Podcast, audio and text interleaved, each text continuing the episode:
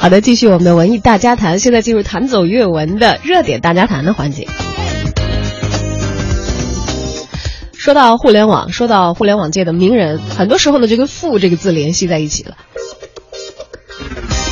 这不，投身互联网创业之后，又有一位人富起来了，不是别人，就是大家所熟悉的前央视主持人马东。现在呢，他的身份是米味传媒的老大。最近米味的估值 A 轮已经达到了二十亿，马东呢收到了很多的祝贺短信，被打趣说是爱奇艺估值的九分之一，已然成为了目前最为顶尖的网生团队。为品牌吸金如此之巨的马东呢，笑称说其实并没有太兴奋了，还是该干嘛干嘛。我们现在有一个好的方向、好的位置，在这两个前提之下呢，就剩下撅着屁股干活了。虽然马东很谦虚啊，但是《奇葩说三》却是实打实的招商招来了三个亿。因为《奇葩说》呢，这个 IP 是属于爱奇艺的，更让人非常的好奇，这马东不也是从这个爱奇艺辞职的首席内容官吗？啊，他和爱奇艺现在是怎么个分账法呢？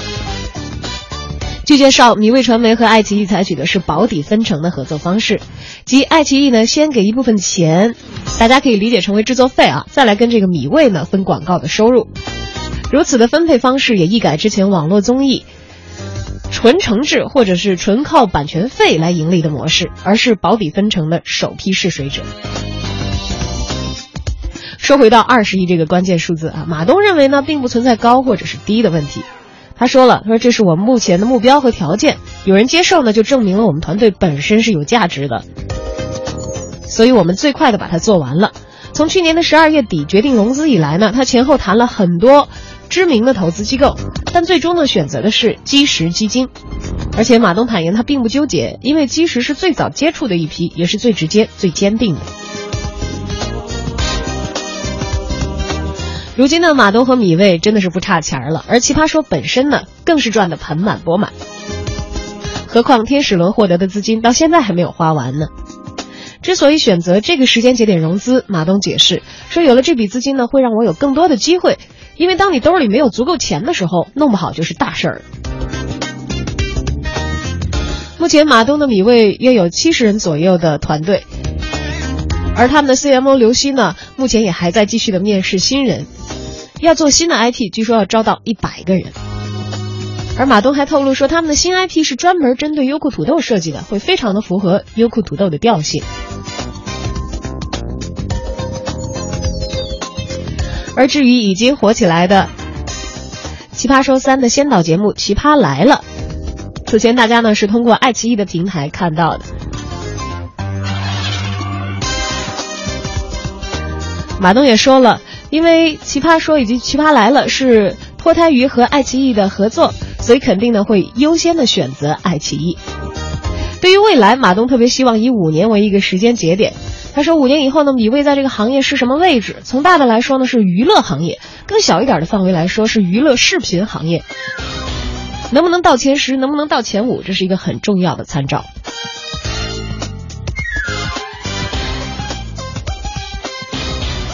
对于不差钱的马东来说，米未的估值是二十亿还是五亿，影响不大，只是一个数字。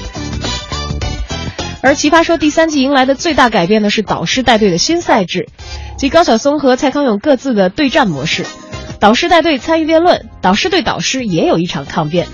他还神秘的透露说，第三季大家普遍看好的种子选手有几个，我们已经签下来。那么接下来呢，我们就来欣赏一下在《奇葩说三》的先导节目《奇葩来了》当中表现非常优异的几位，有可能被小昭猜着哈，可能跟他们已经签约的选手。现在听到的是《奇葩说》选手李林的录音。我叫李林嘛，我自己一直从事的职业是演员和主持人。一个看着像六六十，其实他不到三十岁的这个人。我不喜欢演艺圈这个词，可能我从小跟老先生一块长大，我我我我喜欢文艺界这三个字。以前我们把牲口才关圈里。那您在文艺界里面这么多年了，我没谁有这么多年。我，咱俩在一块不一定咱俩谁岁数大。因为我就入行早，我十五岁开始学艺，二十二岁大学毕业还在做这个东西。就演戏这件事，好像我这辈子除了演戏，我也干不了别的，因为也不太会。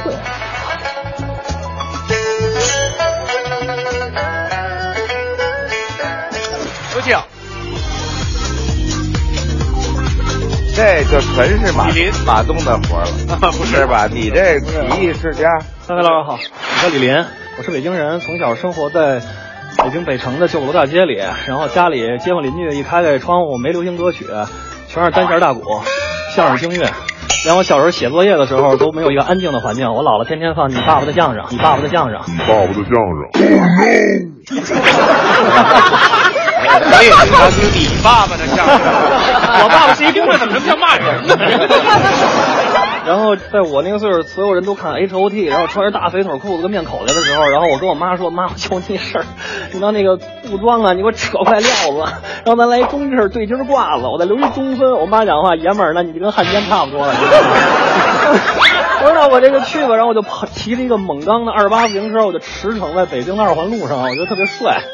然后后来。学了话剧，也说过相声，也唱过北京曲曲剧。越长越大以后，我发现，还就是其实传统文化的东西还真是挺帅的。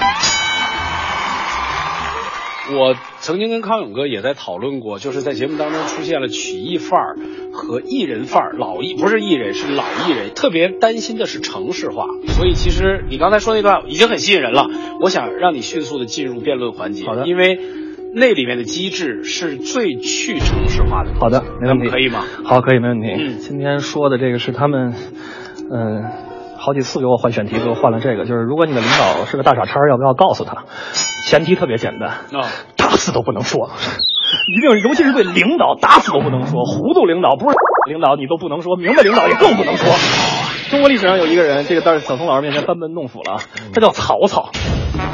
都看过他的一个东西叫《短歌行》啊，哎呀，写的倍儿好，自己喝点酒，来点这个 real，是吧？刚咚咚咚咚咚喝下去以后，我写首诗，哎呀，太好了，叭叭叭叭在那写，点名清晰，乌鹊南飞，少数三札，何时可依？山不高，在高，水不在深啊！周公吐哺，天下归心，我棒棒的，哈哈哈！曹在这倍儿高兴，然后问文武群群臣：“你们觉得我这个诗写的怎么样呢？” 文武群臣。太好了，主公长得萌萌哒，主公的诗棒棒哒，耶！四百多个人全这样，曹操急了。你们这帮龟孙都说假话，你知道吧？你们得说真话。我这个东西写的到底咋样？老版《三国演义》里头虚构出来这么一个人，叫师旭。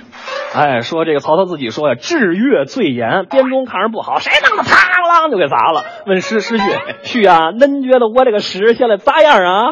诗序多么圆滑的一个人，可好可好呢，写的可棒呢！我跟你说，丞相我老喜欢了，老厉害了，给你拜。你这个鳖孙不要说假话，我这个诗肯定有问题。你也非常懂诗词，你给我讲一下。这个丞相，你要非跟我说吧，我就给你简单的说一下。你这个月明星稀，乌鹊南飞，绕树三匝，何枝可依？不太吉利，你知道吧？咱们现在要抽中午，你知道吧？薅着啪啪给小嘴巴，你这一说不老恨吉利，但是没关系啊，都要都要都要都要。这这曹操一听，对，说我是吧？当着文武群臣的面拿过桌，噗就给弄死了，是杀人了呀！这是犯留法哩。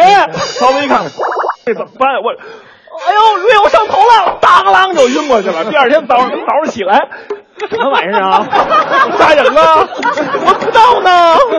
要看的尸体，你看躺着呢，把袍子弄下来。哎呀，天下之间再无雅乐呀！所以我推荐，我借用一句天津相声名家童守本的话呀，他要是明白呀，你就赶快告诉他这。他要是糊涂，你就让他糊涂一辈子好吧？好好好好好，我要，我要，这必须得要，这 这太有乐了，也是太高兴了，这。嗯，他们给你换了几回题目了？他们给我换了三回吧？啊，前面两回是什么呀？前头他们说我说。前头说是那什么，说你好朋友出轨，要不要告诉他？你的选题我取的是石秀杀嫂啊。后来他们跟我说，他们不知道石秀是谁，说那杨雄啊、石谦啊就都不知道了，给我翻译吧。咱们再使一个石秀杀嫂吧。嗯，行吧，老师，师傅来。不是你这得单加钱，我。好朋友呢，另一半出轨了，要不要告诉他？打死也不能说。啊，原因也特别简单啊，在宋朝的时候吧，有一帮臭流氓集中在一个山上，什么小吏呀，对吧？这个叛逃的呀、贼呀、宰牛的呀，都集中在山上。其中啊，这个有一个人叫石石石秀，啊，他看到另外一个刽子手呢，叫这个这个杨雄，这个。杨雄啊，娶了一个又狗狗又丢丢的小媳妇儿，你知道吧？叫这个潘巧云。这个潘巧云呢，天天的呢，在家里很寂寞呀，是独自闺中啊，就跟他的师兄裴如海海和两个人就捏了啊。怎么那么巧？那天晚上，石秀正坐在院里抽烟呢，看见呀，楼上不对，有动静啊，就上去看一看。哎呀，哎呀妈呀，这可怎么整呢？住不下去了。就回来了。第二天，石石秀一回来，哥哥哥哥，我跟你说个事儿呗。我嫂子在外头捏，你知道吗？他们俩捏，我都不。哎呀，杨雄是个要脸的人呐，但是最后打扈家庄的人呢？你你你你胡说八道，你知道吗？等我问你嫂嫂去，一上楼，小云呐，我听说你跟别人睡觉来着呀？谁呀？哎呀，潘巧云反咬一口，呸！石秀个臭不要脸的，都想摸我来着，没同意，你知道吗？诬陷我，弄死他！杨雄也很客气，是有有素素质的人，下楼就跟石石石秀说：“兄弟，过来，怎么着？给我滚！”石秀就滚了。但是石秀很聪明，他就半夜呀，俩人要偷情了，海和尚跟潘巧云偷情的时候啊，就把这个这个海和尚给扒了。扒了以后，把脑袋给削下来了。削下来以后，跟他哥说：“哥，我看我给送你小礼物，你看啊，血不淋拉的。你看哪玩去呗，哪玩玩玩去呗。你没有，你没有，你知道吗？你杀了他也没用。你你嫂子是一个很贞洁的人。妈呀，这就是爱情啊！我带着你上一趟翠屏山吧。上了翠屏山，把潘巧云绑在那儿。杨雄这个人就不是人，就在这儿，拿着刀问潘巧云：哎哎，你知道告诉我，你跟和尚没事我现在把这石秀给宰了。你说这是什么大哥？”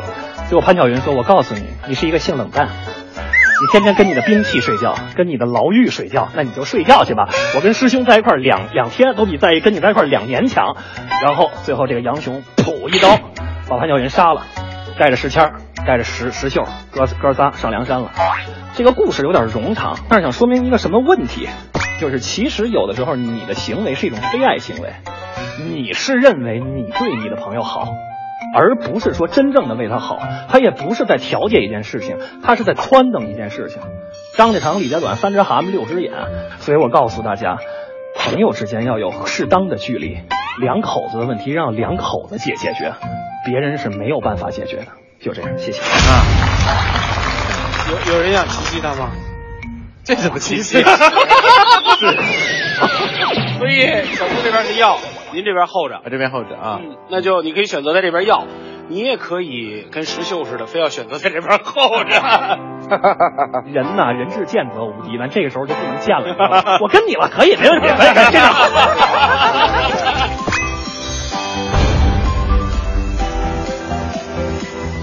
我的强项是在于讲完一个故事，说明一个道理。其实这是最传统的中国的说书艺人和最传统的中国式的。叙事方法，脱物言之，以事讽事，而不是说我把一二三四五六七个你说出来。如果我那么说出来，看书就行了，听我说的嘛？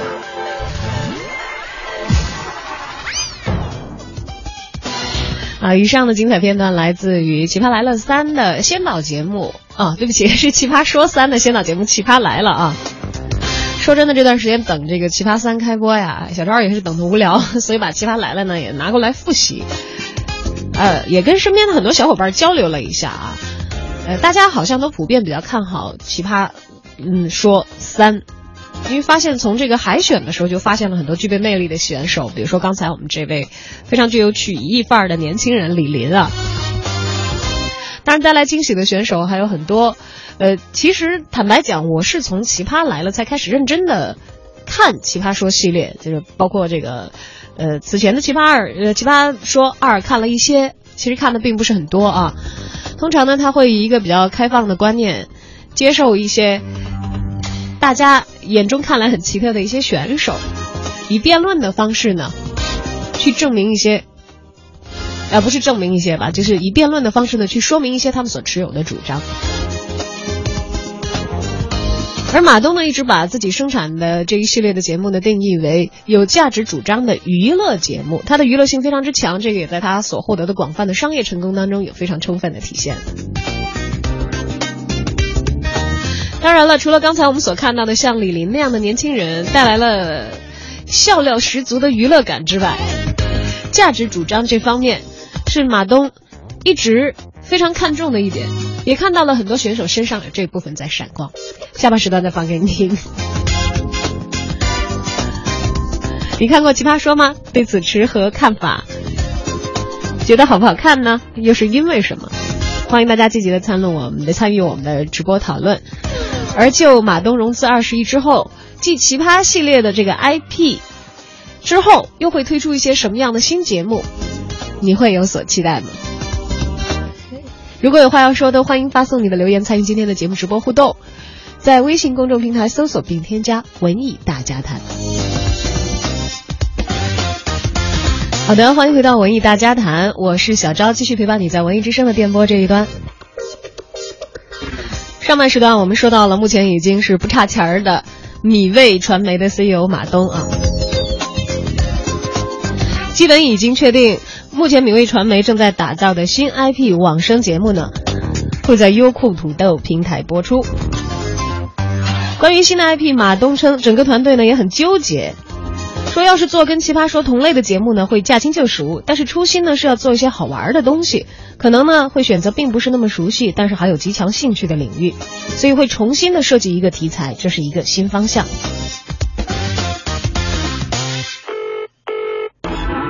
他也说了，在新 IP 的制作过程当中呢，将会讲究价值观冲突。举一个例子啊，以《非诚勿扰》和《非你莫属》为例。绝对不是什么相亲节目、求职节目，而是一个价值观冲突的节目。哎，这话不是我说的，是米未的 CEO 马东说的。他说了，所以新的 IP 不管怎么变，拥有奇葩说这种强烈价值观的本质是不会变的。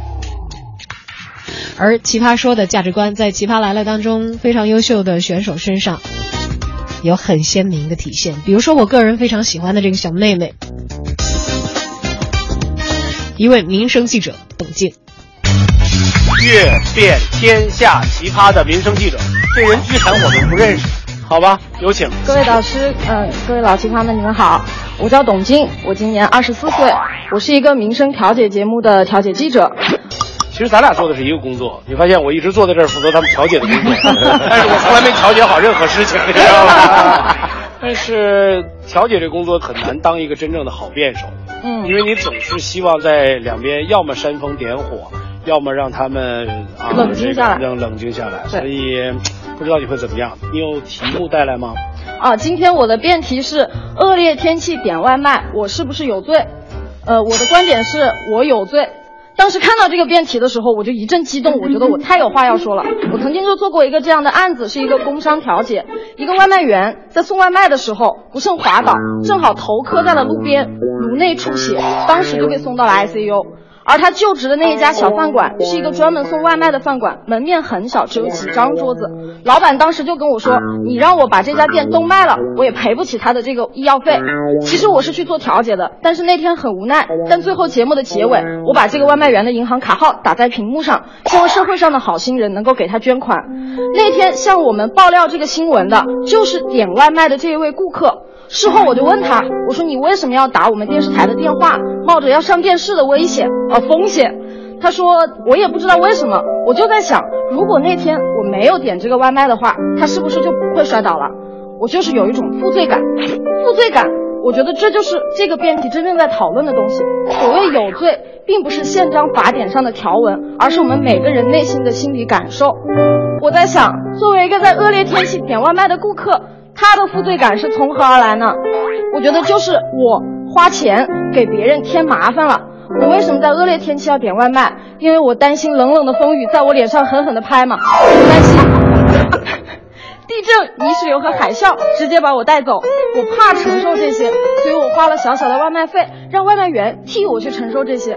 我通过花钱把己所不欲施予了人，而这就是我负罪感的来源。我们看看那些外卖员。很多比我都大不了几岁，他们中的百分之八十没有劳动合同，几乎百分之百的人都买不了工伤保险。如果他们受了伤，没有人可以给他们保障。恶劣天气来临的时候，我的父母想到我穿着睡衣窝在沙发上等着人送饭上门，他们的父母想到他们穿过风雨为别人去送饭，这份心疼就是我负罪感的来源。当我承认我有罪的时候，有什么意义呢？我承认我有罪，会激发我内心的善意。我愿意当他来的没有那么快，饭没有那么热的时候，不要给他脸色看。我愿意打开门看到他的时候，给他递上一杯热茶。当一个外卖员穿过风雨来到你门前，你打开门看到他湿漉漉的、风尘仆仆的站在你门前的时候，你可以说对不起，我让你受罪了。你也可以说这是你的钱，出门左转。前者就是负罪感所引发的善意。后者就是我们所谓的职业使然。如果一定要在这中间做一个选择，我宁愿承认我有罪，承认我有罪，能够让那个穿过风雨给我送饭的人有一点欣慰，有点甜的离开我的家。我觉得这就是承认我有罪最大的意义。谢谢大家。非常好，就这样，我要。嗯，我们有两个人在举这个耍大牌，其实这就是要来跟你 PK 的人。但是我没记错，他应该是第一个从这个角度去对这道题的人。所以我们这道题说过好多次，但是你是第一个。但是讲的非常从这个角度，所以对，所以我我觉得我们一致的是不是让两位就都歇了，然后现在就直接给他一个评论可以。我参加奇葩说以来，我们的选手不管是专业的辩手还是不是专业的辩手，有一个让我还觉得可以改进的地方，就是他们做功课的能力。就每一次辩论的时候，他们提出他们为了这个题目所调查的数据或者是案例，我觉得都可以再多一点。所以如果有人在这一方面显现出这个潜力，我会觉得能够帮我们奇葩说加一分，因为他可能够显示出辩论还有别的值得用功的地方，不是只有说话的方式而已。所以我目前的表示是我这边很想要争取的。谢谢陈老师。那我本来想夸两句，那就不夸了吧。你我太失礼了，我我觉得我觉得我觉得这样的，其其实只要这个辩题不是很烂，正反两方面其实都可以往心灵去引。是的，啊，但是我觉得在同样的逻辑清晰的情况下，往心灵去引是一种很聪明的做法，尤其是未来有观众投票的情况下，你冷冰冰的逻辑，观众不会去去真的 feel for it。但是你这个，我为什么持这一方？对，最终我为什么要走这一条路？是因为它激发了我人生的善意。是的，这件事情简直太好了。谢谢。说明什么呢？说明说书斋里的读书人真的要走出去，真的要做田野调查，真的要在街头了解百姓。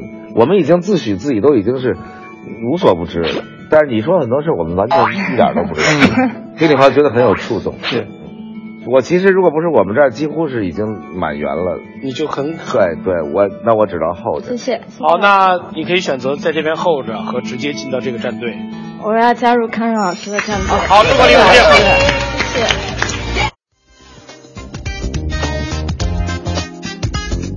好，上半时段充满了曲艺范儿，会说评书的李林和下半时段来自调查记者的董静啊，分别归入了高晓松和蔡康永的战队。